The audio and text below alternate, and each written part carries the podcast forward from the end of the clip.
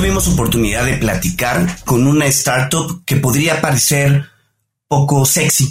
Se enfoca al negocio del agua. Llevan ya más de ocho años de haber sido fundados y los primeros cuatro años fueron muy complicados porque no encontraban la atracción, no, no encontraban el modelo adecuado. Pero de pronto todo se transformó y en el en el último periodo las cosas han cambiado al grado de que ganaron un premio por el Foro Económico Mundial. ¿Qué te pareció, Adolfo? En efecto, Adrián, hablamos con alguien que realmente está trabajando en, en un emprendimiento con un impacto no solamente de talla local, sino aquí estamos hablando de algo mundial. Tatiana Malvacio, co-founder y directora de operaciones de Quilimo. Ya lo vamos a ver con ella. Ella realmente está con su equipo transformando el mundo como menciona Adrián, han obtenido un premio importantísimo y además están ahorrando más de 70 mil millones de litros de agua. No se lo pueden perder aquí en Cuentos Corporativos. Hola, has venido a escuchar nuestras historias, ¿verdad? Entonces, bienvenido a Cuentos Corporativos, el podcast donde Adolfo Álvarez y Adrián Palomares hacen de juglares y nos traen relatos acerca del mundo de las empresas y de sus protagonistas. Prepárate a escuchar interesantes historias acerca del management, startups, compañías exitosas y fracasos empresariales. Pon a tono tus oídos y disfruta de este nuevo capítulo de Cuentos Corporativos. Y como todo cuento, este también empieza con un había una vez. Que lo disfrutes. Adolfo, para este episodio nos ha tocado investigar sobre un tema que la verdad es que por lo menos yo no conocía mucho, o nada, el uso del agua en el riego.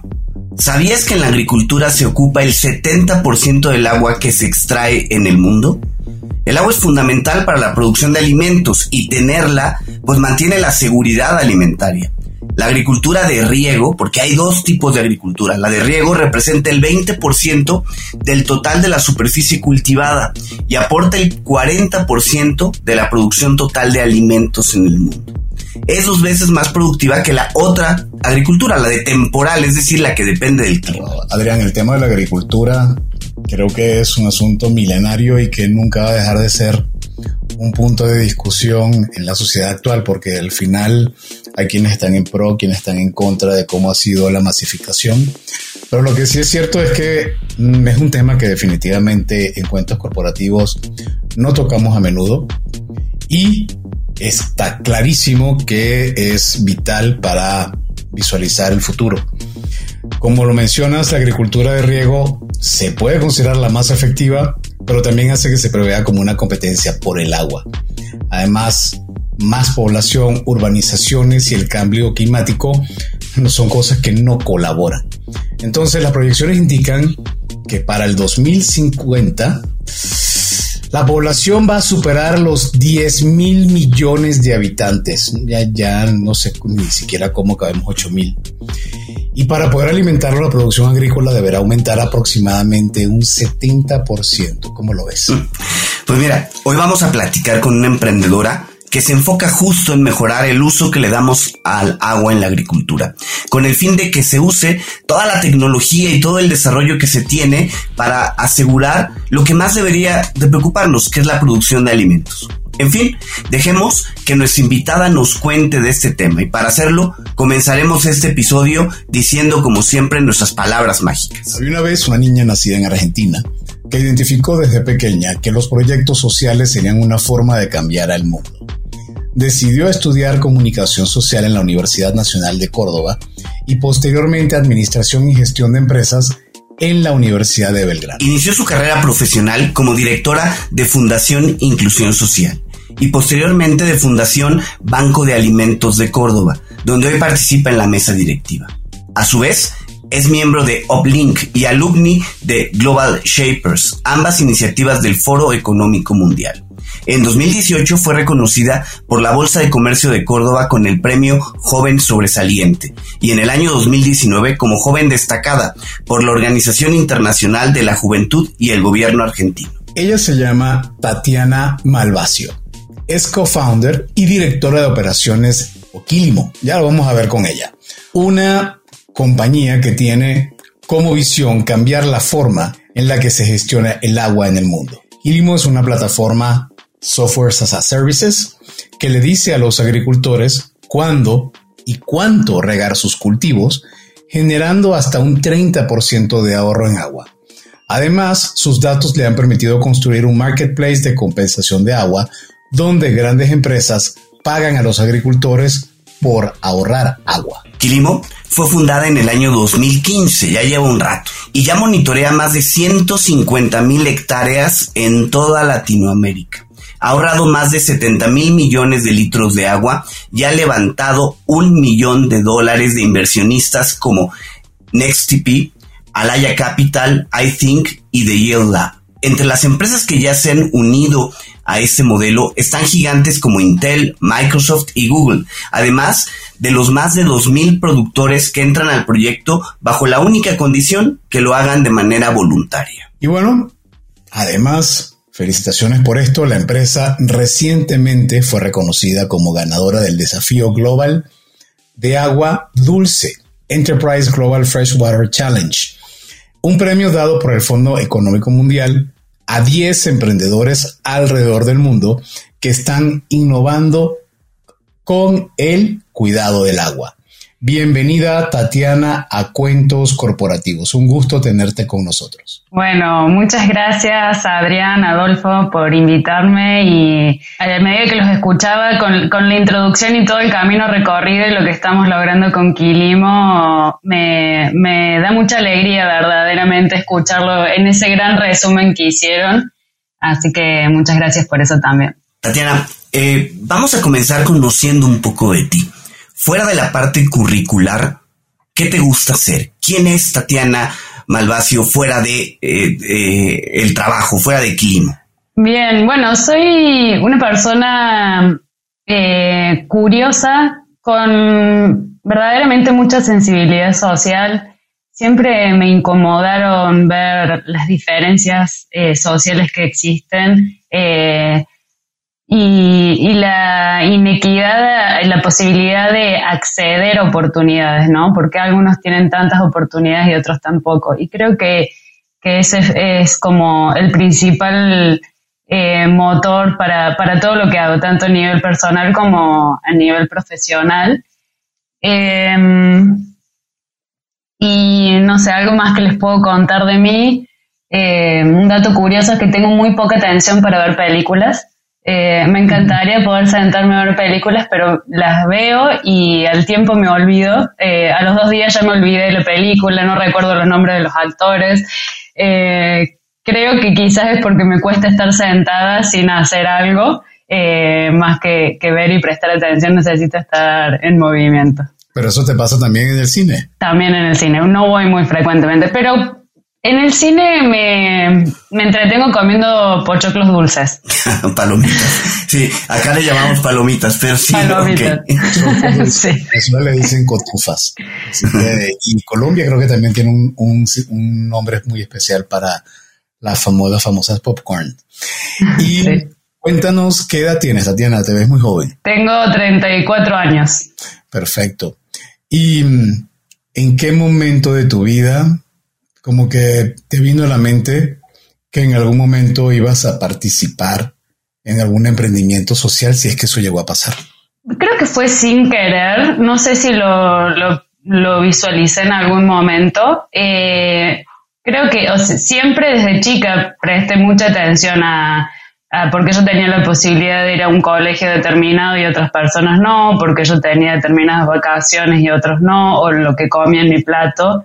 Eh, y otras personas no, la tener la posibilidad de estudiar inglés desde chica también, que, es un gran privilegio y que es parte de lo que me permitió construir a nivel profesional hoy. Pero no sé si alguna vez visualicé eh, estar trabajando, de hecho, nunca visualicé que alguien me podía pagar por generar un beneficio eh, a personas o al ecosistema. no es un modelo tradicional de empleo Em, y por eso llegué sin querer, queriendo, a la primera fundación en la que formé parte, que es Inclusión Social. Pero llegué porque yo estudiaba comunicación y me daba mucha ansiedad saber de qué iba a trabajar. es tan amplia la comunicación social que desde los 18 años, eh, ya cuando ingresé a la universidad, me puse a, explorar sobre el tema y me contaron que en esta fundación estaban organizando un congreso eh, justamente de promoción de la cultura del trabajo y que estaban necesitando gente para que los ayude a organizarlo. Y me inscribí como voluntaria porque me parecía algo divertido y, me considero una persona que tiene capacidad de organización, eh, entonces me, gusta mucho hacerlo y bueno, y ahí descubrí eh, el impacto de ese congreso, descubrí que venían chicos del interior de, de la de la provincia de Córdoba y también se juntaban con otros chicos de escuelas privadas y que estaban todos juntos eh, pensando en su futuro. Eh, y a partir de ahí es como que empecé a visualizar el mundo de las fundaciones, que por muchos años trabajé gratis hasta que eh, pude, mm, hasta que me pudieron, hasta que me ofrecieron el puesto de, de dirección y a partir de ahí empecé a hacerlo por un sueldo lo cual me pareció fantástico porque digo, qué afortunada soy que puedo vivir eh, trabajando de algo que me motiva muchísimo y que además veo que tiene un impacto directo en el bienestar de otras personas. Oye, y a ver, de eh, trabajar en diferentes fundaciones, sobre todo ligadas con el tema de alimentos, de pronto en algún momento surge Quilimo. ¿Cómo es que surge esta idea de crear algo relacionado con el agua. ¿A quién se le ocurrió? Bueno, eh, yo me sumé a Quilimo, soy la, última eh, co-founder que se sumó al equipo, me sumé a los dos años que, empezó desde esta idea. Yo conocí a Jairo, que es el CEO y uno de los primeros fundadores, eh, porque juntos formamos parte de otra organización que es Global Shapers, y ahí yo iba siguiendo su trabajo Em, y, el pensamiento inicial fue, en la agricultura eh, se, puede, se puede generar un impacto muy grande justamente por los datos que ustedes mencionaban inicialmente. Eh, el manejo del agua en la agricultura es un problema recurrente, es un problema que que el productor tiene que tomar decisiones semanalmente, si no es a diario. Eh, es un problema que tiene a lo largo de toda su campaña agrícola eh, y además utiliza el 70% del agua dulce en promedio, ¿no? En algunos países se utiliza el 90% del agua dulce, en otros el 65%. Eh, y entonces ahí verdaderamente había una oportunidad. Y así es donde decidimos, eh, todos los fundadores, aquí somos cuatro fundadores, trabajar eh, en una herramienta que le pudiera dar datos al productor y emitir recomendaciones de cómo gestionar ese riego. Algo que, no podemos dejar escapar es que si bien el tema del agua es un, es un asunto de importancia mundial, eh, es evidente que en Argentina, por el impacto que tiene la agricultura en la economía argentina, quiero imaginarme que además es un elemento todavía muchísimo más preponderante. Estamos hablando de que es bien conocido lo que impacta desde el punto de vista de economía, empleo, impacto ambiental, pero también temas eh, negativos como pesticidas, este, fertilizantes, impacto social. Todo eso de alguna manera llegó a ustedes? ¿Por qué vía? ¿Cómo, cómo identifican que tienen que construir una solución orientada a este, a este concepto de preservación? Y después, ¿cómo es el desarrollo tecnológico? Bueno, primero, justamente por lo que les mencionaba antes, al ser un problema frecuente del agricultor, entendíamos que es algo que le preocupa y que le iba a prestar atención y que si nosotros le acercábamos una solución para hacer algo diferente de como vienen haciendo, hace generaciones previas muchos agricultores heredaron los campos de, sus familiares y los siguen trabajando eh, de, la, de manera muy similar a como se hacía antes, eh, quizás con tecnología nueva, pero no con datos que le permitan usar bien esa tecnología. Em, entonces ahí es donde encontramos una gran oportunidad y entendimos que iba a haber una apertura para poder em, empezar a trabajarlo de manera diferente y a la vez poder optimizar el uso del agua, hacerla más eficiente. Eh, usarla de la mucha agua que tengan o de la poquita agua que tengan en el momento en el que eh, el cultivo lo necesitara para, poder crecer mejor. Em, eso por un lado y por el otro lado, em, la segunda pregunta que me hiciste era cómo funciona la plataforma, ¿cierto? Así es. Bien. ¿Cómo, además lleguen a, dentro del equipo a imaginar algo tan complejo, no?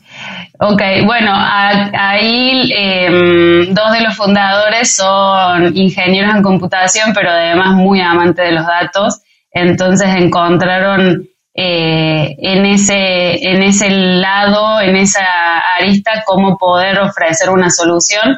Eh, y el tercer co-founder también es ingeniero agrónomo. Entonces, entre el conocimiento de ellos y el mío en operaciones es como pudimos desarrollar e implementar esta solución. Eh, la plataforma útil es un software que utiliza datos climáticos, datos satelitales y datos del campo, del cultivo, y los combina haciendo un balance hídrico. Es como si fuera un balance contable donde hay ingresos de agua, egresos de agua por la evapotranspiración del cultivo y de esa manera hay un saldo de agua que es el contenido hídrico del suelo. Eh, con esos datos y además entendiendo la fenología del cultivo y cómo va creciendo, nosotros podemos ir recomendándole al agricultor cuánta agua regar eh, semanalmente. Oye, a ver, esto que nos platicas se escucha, parecería muy sencillo, pero es un mundo de información. De entrada a mí me llama la atención. A ver, ¿cómo es que tienen acceso a todos estos datos? Información satelital, información de los cultivos, ¿de dónde recopilan toda la información? Bueno, nosotros utilizamos... Eh, tomamos datos de todas las estaciones meteorológicas que están eh, en un perímetro alrededor de cada campo eh, estaciones públicas y estaciones privadas a las cuales también pagamos para mejorar los datos que tenemos. Y a la vez eh, tomamos datos de cinco satélites, pagamos, eh, usamos satélites que, que, son gratuitos y los complementamos con datos satelitales que pagamos para poder tener mejor frecuencia en el, y calidad en esos datos todo esto es como un gran proceso de machine learning donde se mezclan todos estos datos, eh, que son volúmenes gigantescos de datos que además se procesan a diario. El agricultor todos los días entra a su plataforma y ve cómo se va actualizando esa información y de esa manera eh, le sumamos lo que de verdad ocurre en el campo, que es el dato que nos pasa el agricultor, que es eh, efectivamente mm, el riego que aplicó y la lluvia que cayó. Eh, y de esa manera nosotros podemos eh, actualizar a diario nuestro, nuestro procesamiento de datos y el productor ve este balance. Ok, y ahora cuéntanos cómo es el modelo de negocio de Quilimo. Bueno, al principio eh, de la temporada el productor paga por el servicio. Tiene, paga el servicio durante toda su campaña agrícola, utiliza la plataforma. Al final de la temporada nosotros validamos cuántos datos efectivamente, eh, perdón, validamos cuánta agua efectivamente ahorró. Y esa agua ahorrada nosotros eh, le vendemos a las compañías que están interesadas en ser agua neutral. Y de ese nuevo ingreso que generamos, nosotros nos quedamos con una parte y le pagamos la mayoría al agricultor por haber eh, generado esos ahorros de agua. Oye, a ver, pero cuando dices esa agua ahorrada se la vendemos a una compañía, en realidad esa agua ahorrada pues no la tienen ustedes tampoco, ¿no? O sea, ¿dónde... Eh, ¿qué, le vendes a, a las compañías en realidad? O sea, les vendes una como eh, no sé, como emisiones de carbono, como algo así? ¿Así funciona? Similar, claro. Nosotros le vendemos eh, un certificado que dice que la empresa agrícola X ahorró determinados metros cúbicos de agua eh, y es un NFT que está certificado claro. Y lo que nos interesa es no tener ni nosotros el agua, ni que la empresa tenga el agua, ni que el productor tenga el agua, sino que el agua esté en la cuenca. Nos interesa que el planeta siga teniendo el agua, que las cuencas no se desertifiquen, que las sociedades puedan seguir teniendo acceso al agua.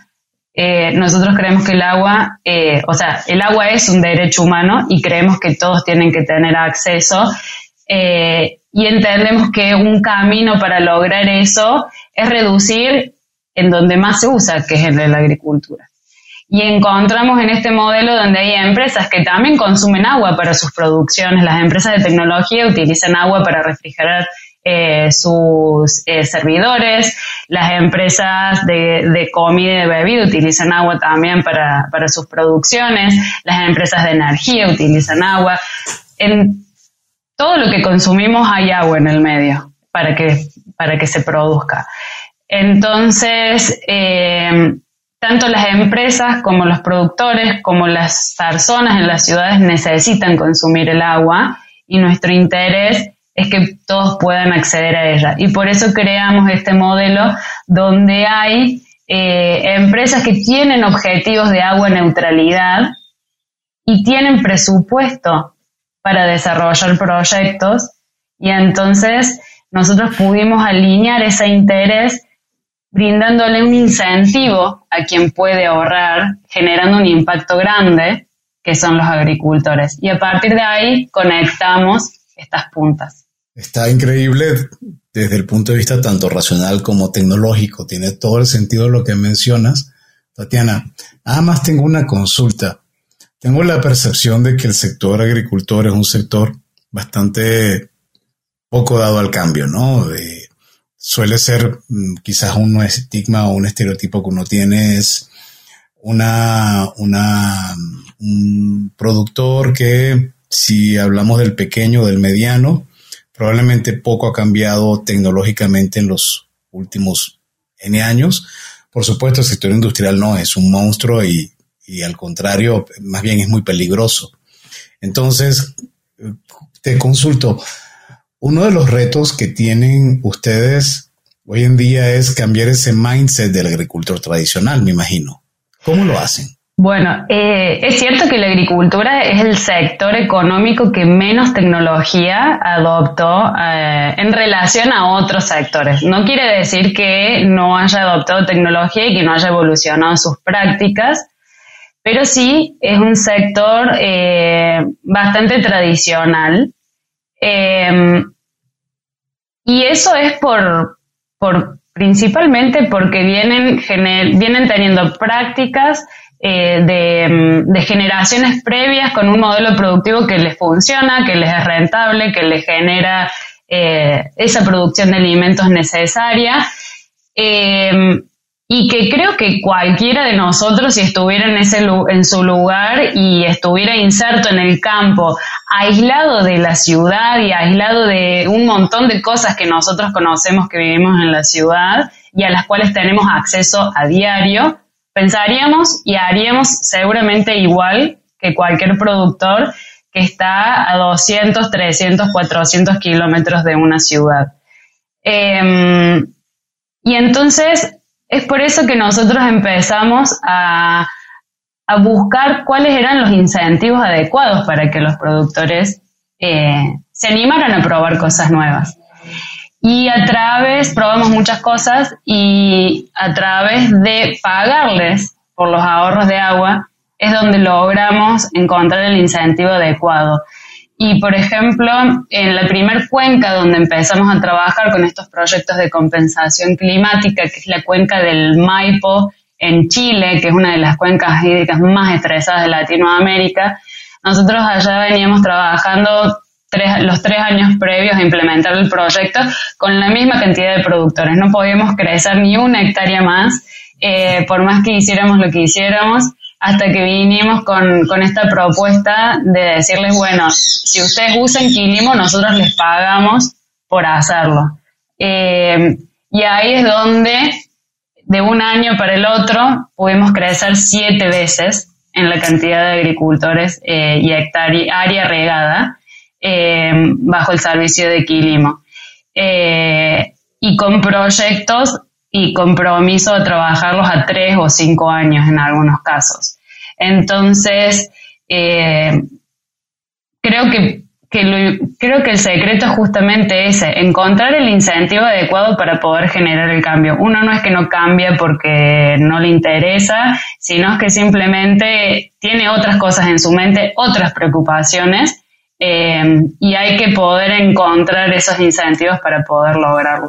Oye, a ver, pero este pago que le dan a los agricultores no se hubiera logrado, según lo que yo voy entendiendo, si no es porque se suman las empresas, que es las que compran estos certificados del agua. ¿En qué momento se les ocurrió tocar la puerta de esa primera empresa para decirle, oye, aquí tengo yo unos certificados o tengo unas personas que están ahorrando agua y a ti puede servirte. ¿Y cuál fue esa primera empresa con la que tocaron la puerta? Porque hoy entiendo que empresas como Google, Microsoft se han sumado con ustedes, pero ¿cuál fue esa primera y cómo fue ese proceso? Bueno, eso es parte de, una conversación que iniciamos, eh, bueno, hoy hace casi más de tres años, pero que nos llevó cerca de dos años. Em, y empezó en una reunión del equipo de fundador, eh, de esas reuniones que parece que no van a sumar mucho, pensando cuál era nuestra visión y nuestra misión. Ya veníamos trabajando hace cuatro años eh, sin haberlo definido y, lo necesitábamos un poco para poder explicar externamente para qué estábamos y qué estábamos logrando y otro también para ponernos de acuerdo nosotros eh, en hasta dónde queríamos llegar. Y de esa reunión salió que nosotros em, queríamos transformar el valor del agua en la producción de alimentos. Hasta el momento solamente teníamos la plataforma, que el, el software que le indicaba a los productores cuándo y cuánto regar. Eh, y ahí definimos que queríamos, que el agro era el sector por donde íbamos a entrar, pero que queríamos trabajar en toda la, en toda la cadena de la producción de alimentos. Y desde ese momento tuvimos dos años de conversaciones con diferentes actores eh, para saber por dónde entrar, cómo seguir, eh, con quién conectarnos. Y hablamos con em, organismos internacionales, con empresas eh, nacionales, con gobiernos, con eh, gobiernos municipales, provinciales, de diferentes países. Y ya al último, varios nos referencian con una fundación que está en Estados Unidos que se llama eh, Bonneville Environmental Foundation, BEF, em, y ellos nos decían que eran los pioneros en generar proyectos de ahorro de agua. Así que fuimos a conversar con ellos, le contábamos lo que hacíamos y cómo generábamos ahorros de agua y ellos nos dijeron, bueno, nosotros tenemos presupuesto para gastar en proyectos de ahorro de agua que Google y Microsoft le habían eh, asignado a ellos para generar estos, estos, estos, eh, estos ahorros para lograr sus objetivos de agua neutralidad. Entonces fue así que generamos el primer proyecto y después eh, Microsoft volvió a comprarnos otro proyecto más y a partir de ahí eh, también después se sumó Intel, luego eh, y luego se sumó Coca-Cola y así es cuando fuimos donde, empezamos a crecer con, estos proyectos. hoy principalmente en Chile y en México. Tatiana, Kilimo, tengo entendido que es una palabra en suajili que es un idioma que se habla, habla en varios países de África Oriental. Y te voy a pedir que nos digas qué significa, pero no lo hagas ahorita, por favor, después de este corte. Ya regresamos.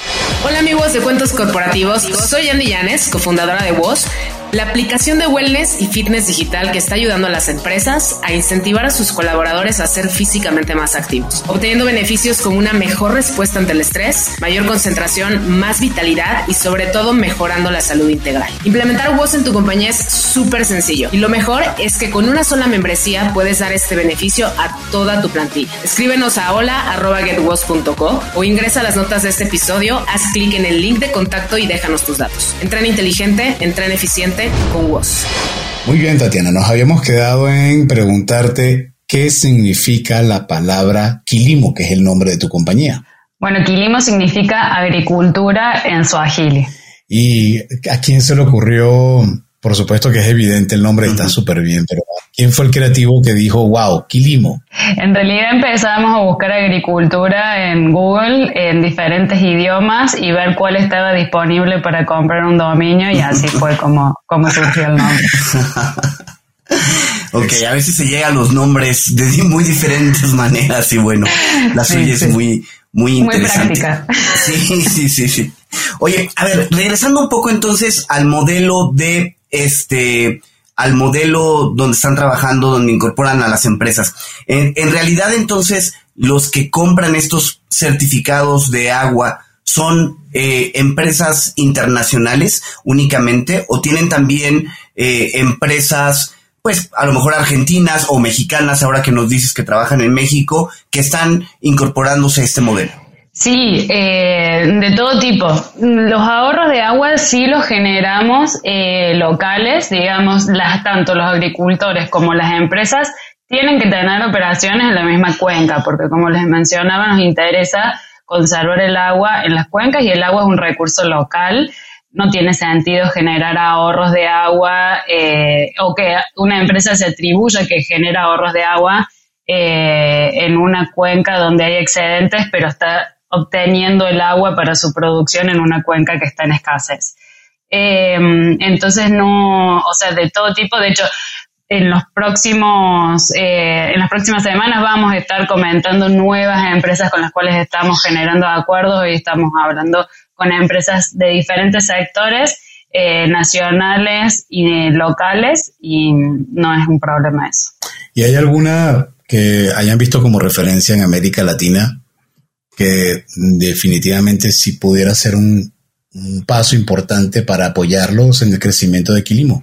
Bueno, Microsoft, de hecho, con quien estamos trabajando, eh, es una empresa que tiene sus, eh, sus ahorros o, sus proyectos bien definidos, sus objetivos muy bien definidos, tiene muy claro el impacto eh, local que quiere generar en cada una de las comunidades donde está y de las cuales también eh, estamos generando sinergias más allá de los proyectos locales.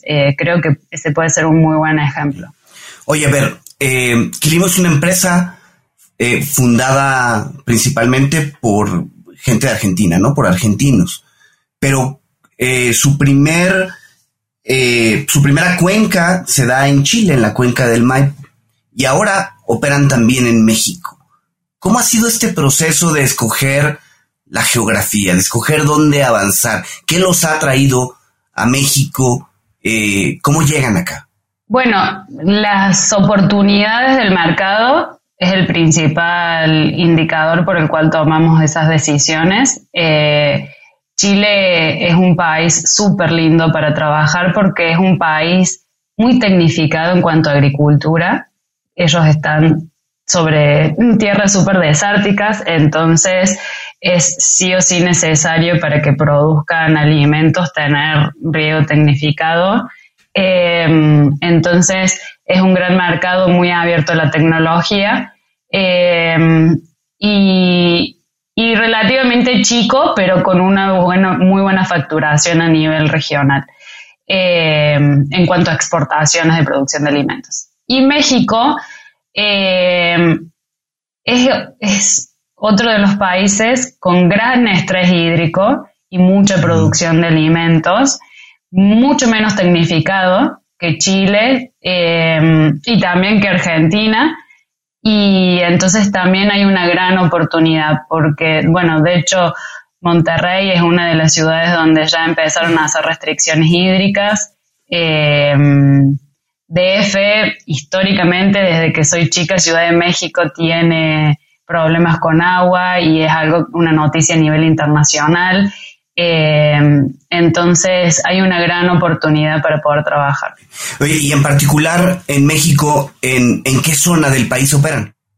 Bueno, estamos eh, principalmente haciendo foco en cinco, en cinco regiones. Em, la verdad que no las tengo ahora, eh, pero no, no hay... A ver, es un software y se puede implementar en cualquier parte del mundo. Solamente lo que necesitamos es el equipo local para poder trabajar con los agricultores y hacer el onboarding de las herramientas y sobre todo para generar las alianzas necesarias para poder desarrollar el negocio. Eh, digamos, para nosotros es fácil poder escalar, no dependemos de exportaciones, eh, no dependemos de, ese tipo de trabas, eh, pero sí estamos haciendo foco en los negocios, en los, en los puntos donde vemos que hay más oportunidad porque hay más demanda y más necesidad. Em, y luego podemos expandirnos a todo el país también. Estaba pensando, Tatiana, que mientras un recurso más escaso es, lamentándolo mucho, más mafias suelen, suelen existir alrededor. Este, y pensando ahorita cuando hablábamos del caso de México y el caso de Chile, puedo recordar que la palta o el aguacate eh, es un cultivo muy, muy complicado. Primero porque casi se le dice el oro verde y segundo porque sabemos que lo que consume de agua es impresionante. Este, he visto documentales en Chile eh, de cómo ha afectado la parte o lo que tú llamas también ahorita el estrés. Lo llamabas estrés hídrico, creo que era, ¿no? ¿Cómo, ¿Cómo combatir eso cómo atacar eso? Por ejemplo, un caso como este tan complejo, donde el aguacate son productos emblema para Chile y para México, por ejemplo. No sé si es algo que lo han podido evaluar. Nosotros creemos que, coincido, es eh, el consumo de agua eh, de, determinados cultivos y uno de ellos es el aguacate o la palta, como le decimos en esta parte eh, es muy grande y creemos verdaderamente que con nuestra herramienta y con poder utilizar datos para mostrarle a los productores agrícolas cómo pueden ser más eficientes con el uso del agua, eh, podemos generar un impacto muy grande en esas regiones. Nosotros tenemos clientes que cuando nos contrataron, eh, por ejemplo, es porque tenían po sabían que tenían poca agua, no, pero no sabían eh, cómo sacar el mejor provecho de ella. Y hicimos una serie de simulaciones terminamos eh, en la conclusión de que tenían solo agua para la mitad de su producción. Entonces tuvieron que cerrar la mitad de, de los lotes que tenían activos.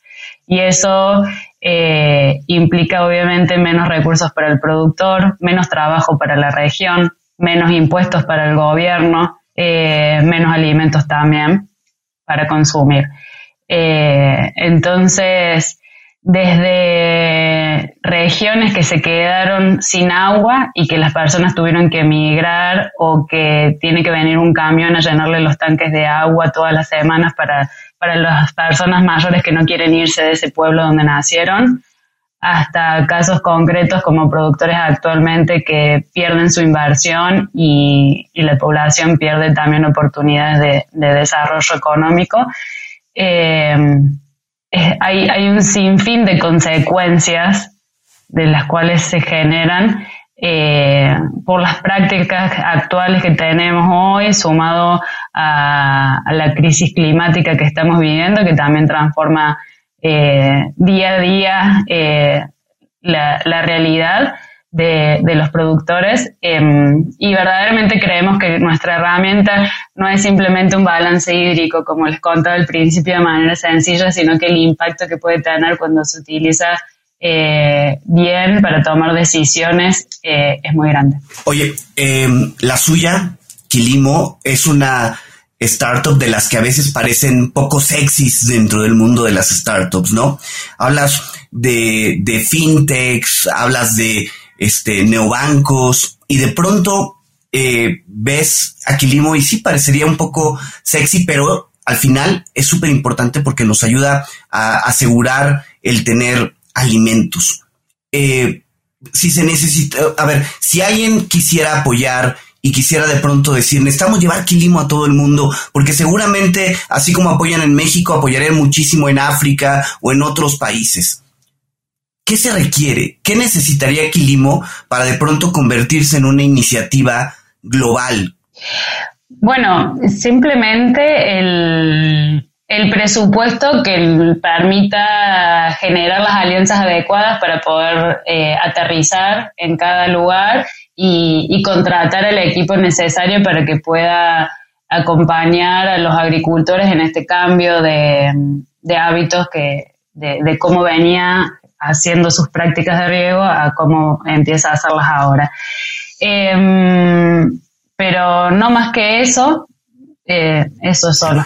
Por ejemplo, ¿cuántas personas son en, en Quilimo, en Chile y en México? Bueno, hay, hoy a nivel, eh, todas las operaciones de Quilimo somos 80 personas.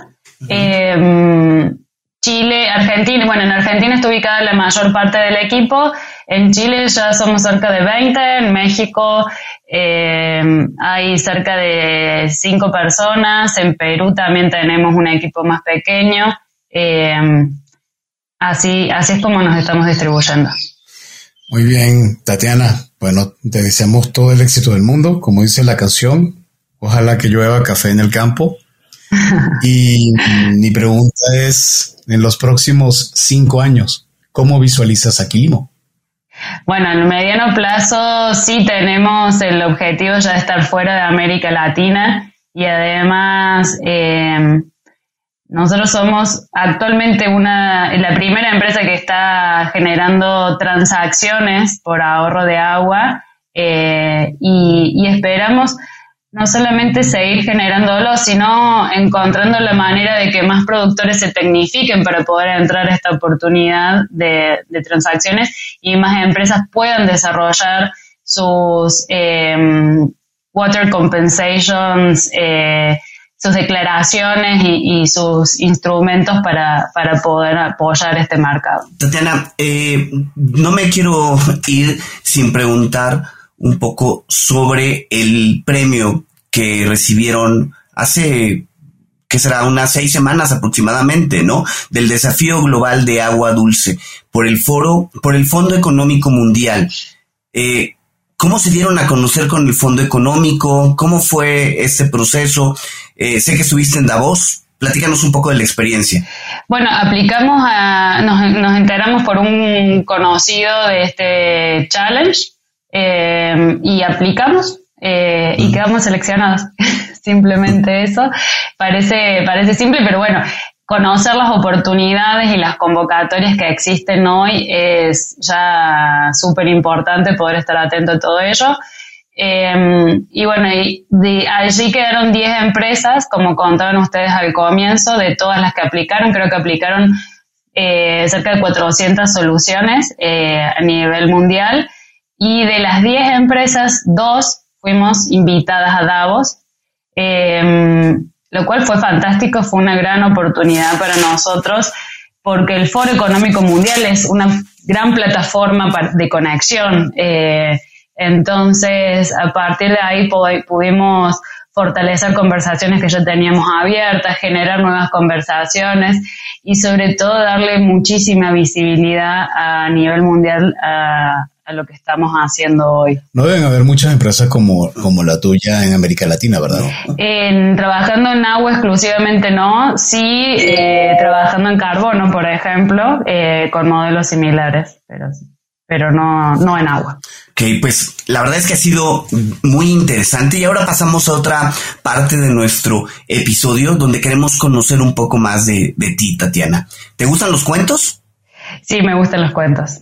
¿Tienes algún escritor de cuentos favorito o algún cuento favorito? Hay una escritora que me gusta mucho, que es casualidad, pero es africana, no, no tiene nada que ver con el nombre de Kilimo, eh, que se llama Chimamanda Ngozi Adichie, no sé si la pronuncié bien, eh, y ella cuenta historias de mujeres africanas, eh, historias actuales, de mujeres que, viven en África o que emigran a Estados Unidos eh, y me gusta mucho cómo relata. Y Tatiana, ¿algún libro que históricamente te haya permitido enfocarte en, emprendimiento social o en la parte de gestión de, compañías de tecnología? Sí, em, el libro Aquí no hay reglas de Netflix es un libro que de hecho cada persona que entra a Quilimo le regalamos, le damos la computadora y el libro para que lo lean y luego generamos conversatorios para ver eh, y discutir en torno a lo que a lo que piensan del libro, pero ese libro cuenta cómo Netflix creó eh, la empresa que es hoy eh, a través de una cultura de libertad y de responsabilidad y cómo logró que una empresa pueda escalar tantas veces y crecer tanto y ser innovadora con una cultura donde las personas tienen total autonomía para poder tomar sus decisiones, porque consideran que si eh, hay muchas personas tomando decisiones paralelamente van a hacer crecer más, más rápido la empresa a una estructura de control y de procesos donde al final es vertical la toma de decisiones. Eh, nos sentimos muy identificados con esa cultura, con la manera en que trabajan, nos gusta mucho trabajar así, entonces lo, tomamos como insignia y lo promovemos. Oye, eh, no puedo no puedo desaprovechar esta oportunidad. A ver, ¿cuáles serían como las tres prácticas que utilizan ustedes justo para fomentar esa cultura dentro de Quilimo? Bueno, la primera es eh, tener uno a uno semanales con los líderes individuales, claro, un colaborador con su líder. Eh, a veces los líderes tienen entre dos a ocho uno unos, pero para nosotros es súper importante que puedan tener ese momento para hablar de las prioridades de la semana, para transmitir criterio, para también hablar del bienestar de la persona y su desarrollo. Eh, no son reuniones operativas. Y mm, también tenemos una encuesta de bienestar trimestral donde evaluamos eh, cómo está la persona respecto a su rol, respecto a su liderazgo, respecto a la cultura de Quilimo, respecto al equipo con los que trabaja y usamos esa información para, desarrollar planes y, mejorar el bienestar de, los Quilimers. Y la, tenemos muchas, pero Después hay, hay otra que es eh, darnos eh, feedbacks y elogios.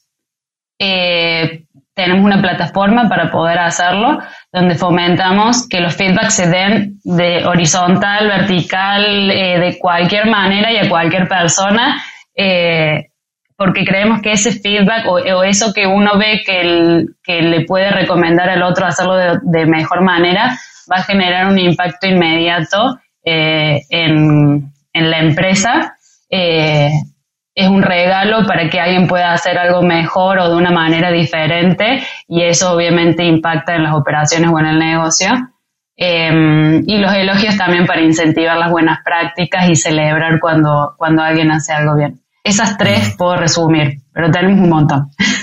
Una vez le escuché a un constructor paisano tuyo que dijo que los logros hay que celebrarlos en el momento, porque es como el fútbol. Nadie celebra un gol tres días después, lo celebras en el momento que se realiza. Entonces, ahorita que acabas de mencionar un poco sobre tu ritual, les recordé esa parte.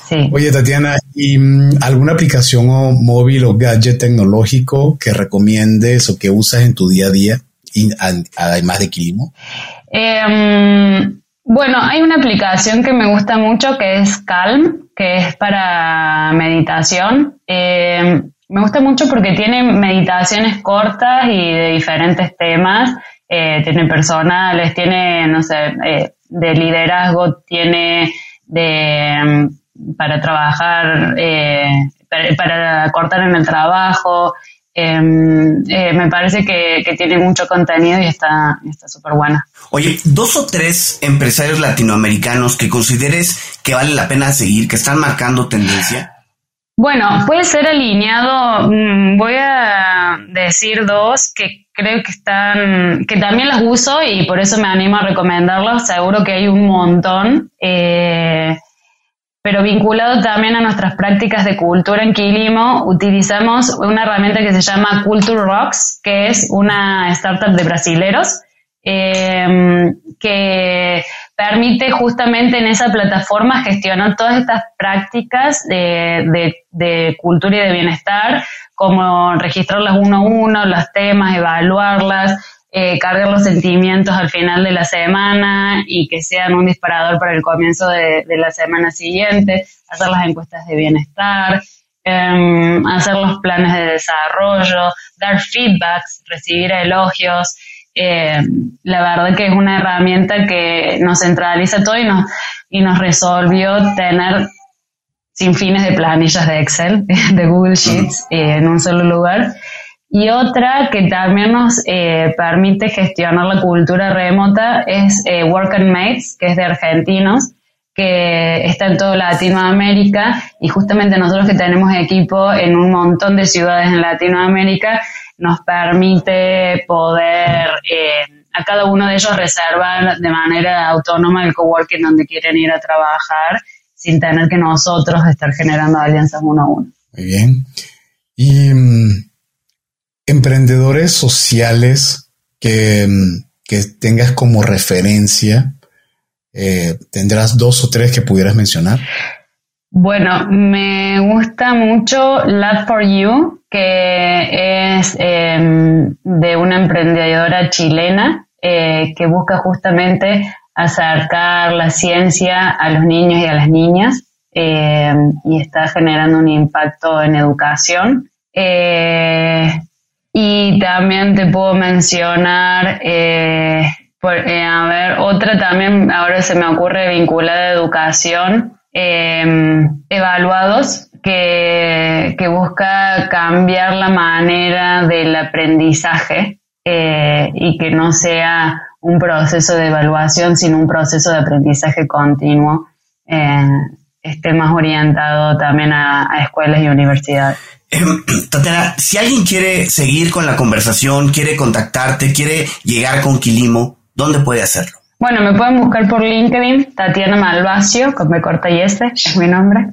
Muy bien, Tatiana, y como pregunta final, em, ¿qué mensaje puedes darle a las personas que han escuchado tu historia, la de Quilimo, la que han visto cómo ustedes decidieron enfocarse en atender un problema pero de talla mundial, la verdad es un problema, un mega problema que si no se atiende a tiempo, este, definitivamente las consecuencias pueden ser gravísimas, pero por el mismo por el mismo tema de la talla del problema, valga la redundancia, muchos podrían decir, pues, ¿para, ¿para qué le entro si eso me puede a mí sobrepasar? Eh, yo creo que no tengo las capacidades para hacerlo. Y se nota que ustedes no tuvieron miedo a ese dilema. ¿Qué les puede decir a esas personas? Creo que primero solo es muy difícil hacer algo. Em, entonces, asociarse es clave. Eh, nosotros formamos un equipo de founders súper diverso.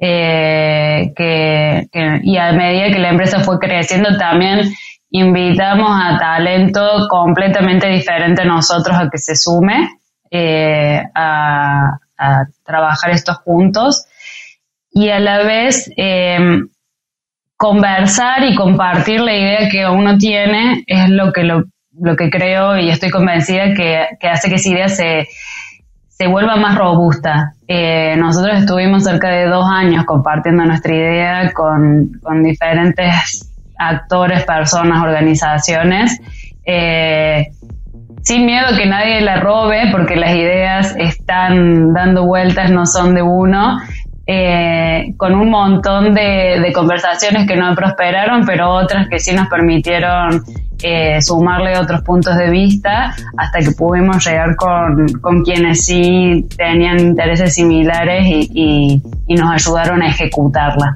Eh, entonces, eso, compartir, confiar, compartir es lo que permite que se pueda construir en conjunto.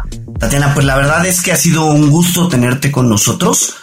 Eh, es interesantísima la historia de, de Quilimo y muchísimas gracias. Y gracias a ti también por escucharnos. Si te gustó este episodio, no duden suscribirse en su plataforma y calificarnos con 5 estrellas. Además, te invitamos a escuchar nuestro programa Cuentos Corporativos Radio, que se transmite a través de la señal digital de Radio Mex, la radio de hoy. Pueden escucharlo todos los martes y jueves de 8 a 9 de la noche, hora de la Ciudad de México, en www.radiomex.com.mx. Recuerda revisar y escuchar episodios seleccionados de cuentos corporativos a través de Neo, la revista especializada en negocios. Nos puedes encontrar en www.revistaneo.com. Y como siempre decimos, las empresas, sin importar su origen, razón de ser o tamaño, tienen todas algo en común.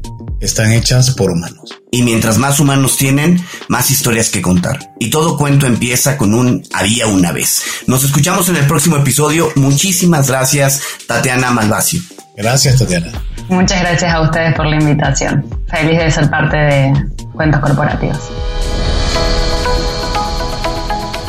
Gracias por habernos acompañado en este capítulo de Cuentos Corporativos. Ojalá que esta historia haya sido de tu agrado y sobre todo que te lleves ideas y experiencias que puedas aplicar en tu propio universo empresarial. Esperamos que nos escuches nuevamente y recuerda, todos los cuentos comienzan con un había una vez. Hasta la próxima.